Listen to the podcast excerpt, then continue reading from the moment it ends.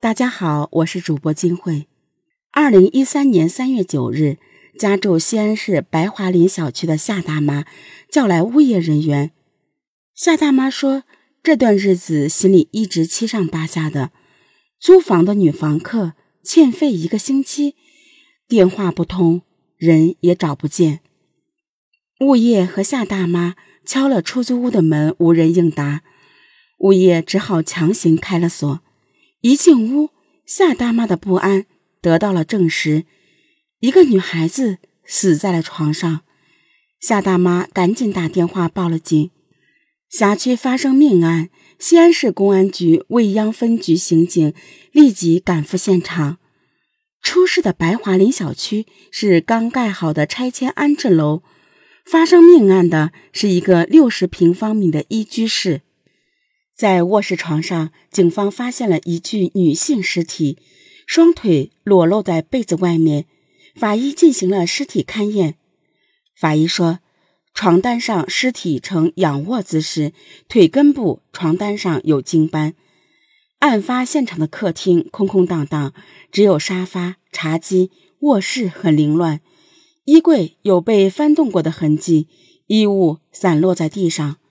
床上的死者下半身赤裸，警方没发现有钱包、手机、电脑等有价值的物品。警方初步判断，这是一个入室抢劫、强奸、杀人的案件。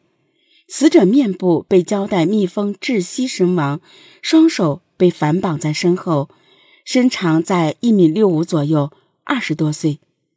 房东夏大妈说：“这和租房的女青年身高、年龄差不多。”夏大妈对死者进行了辨认，但是因为面部已经没变，相貌模糊，夏大妈不能肯定这就是自己家的女房客。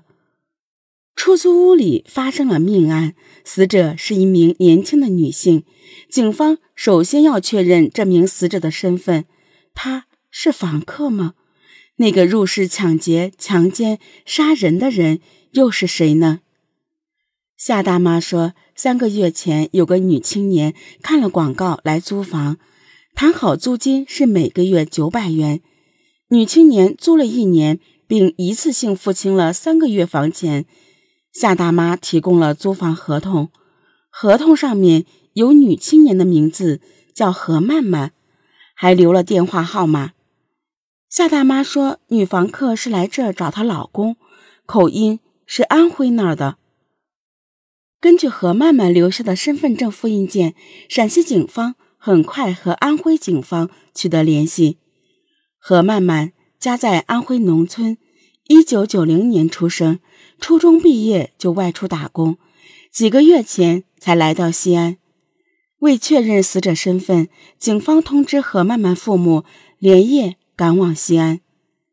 现场勘查收获不小，在客厅垃圾桶里，警方提取到了两个烟头，这会是凶手留下的吗？在卧室和客厅里各有一本台历，都翻在二零一三年一月。案发房间里还找到几张商场购物小票，最后一张打印时间是一月九日，还有一张照相馆的取像凭证，取像时间是一月十日。因为照片没取，这很可能意味着二零一三年三月九日接到报案这天，死者遇害已近两个月。从面部胶带缠绕的痕迹，还有霉斑、房子的室温综合考虑，法医初步判断尸体死亡时间应该在一个月以上。而从一月十日何曼曼没有去取照片看，案发时间很可能是一月九号或十号。警方从照相馆取回了照片，照片上的人正是何曼曼。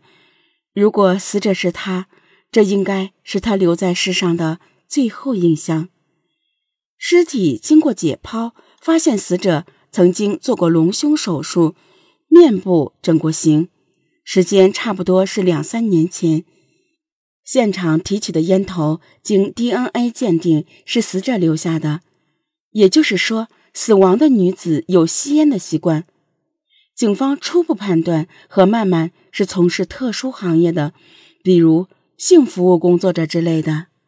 通过身份证查询到，在二零一二年十一月到十二月初，何曼曼在西安多家宾馆有多次开房记录，这更进一步证实了警方的推断，她生前可能从事色情行业。这时，何曼曼的父母从老家赶到了西安，经过对何曼曼父母 DNA 比对，确认死者就是何曼曼。父母说。何曼曼长期在外打工，具体干什么并不十分清楚。二零一三年一月初，他们跟女儿要过照片，是打算给她相亲用的。这也是何曼曼去照相馆拍照的由来。因为父母对女儿的社会交往了解太少，没能提供对破案有帮助的线索。警方把重点还是放在现场勘验上。在卧室床头柜一角的一个闹钟引起警方注意，这是一个掉落到地上的闹钟。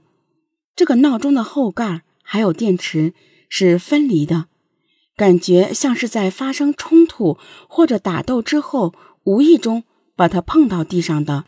时间停留在三点十四分，很可能发生打斗的时间就是三点十四分。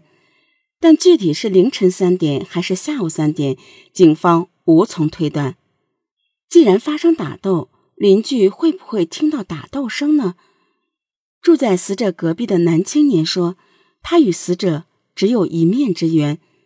何曼曼总是独来独往，那段日子他也没发现有什么男人来过，更没有听到什么异常的声音。因为案发小区当时刚竣工，入住的人不多。”其他邻居也不了解情况，考虑到死者的特殊身份，警方也不能排除利用出租房进行卖淫的可能。如果这样，小区里应该能留下蛛丝马迹。